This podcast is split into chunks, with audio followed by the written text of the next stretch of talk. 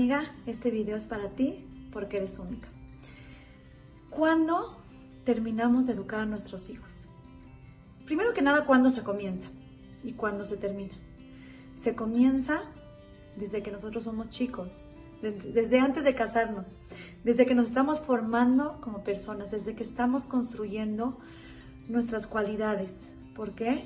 Porque eso, eso es lo que le vamos a enseñar a nuestros hijos cuando nos casemos. No podemos de repente ya nos casamos, ya cambiamos, tengo las mejores cualidades.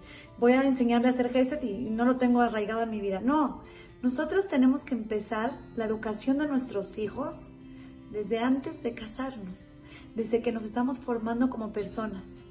¿Y cuando terminamos de educarlos? Jamás, hasta después de 120 años. ¿Por qué?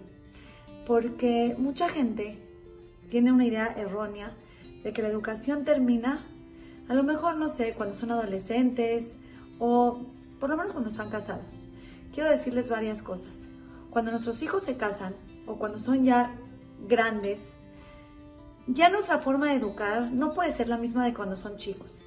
No puedo castigarlos, o sea, mi forma de educar, principalmente con los chicos, con los grandes, es con mi ejemplo.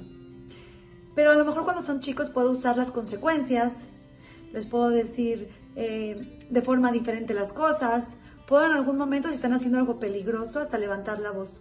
Cuando son mayores tengo que tener mucho cuidado de cómo los educo, pero tengo que seguir educándolos. Por supuesto que puedo darles consejos, pero no puedo exigirles. Por supuesto que puedo reprocharlos, pero no puedo gritarles. O sea, sí puedo. Eh, no debo gritarles. ¿Cuál es la mejor educación que le vamos a dar a nuestros hijos hasta 120 años? Nuestro ejemplo. Siempre, cuando seamos suegras, cuando seamos abuelas, esa, esa forma de vernos, esa forma de actuar se les va a impregnar en su neshama y van a querer copiarla.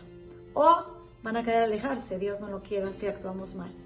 Pero muchas veces, aunque optemos mal, van a querer copiarnos. Entonces tenemos que saber qué es lo que nos van a querer copiar cuando ellos sean grandes.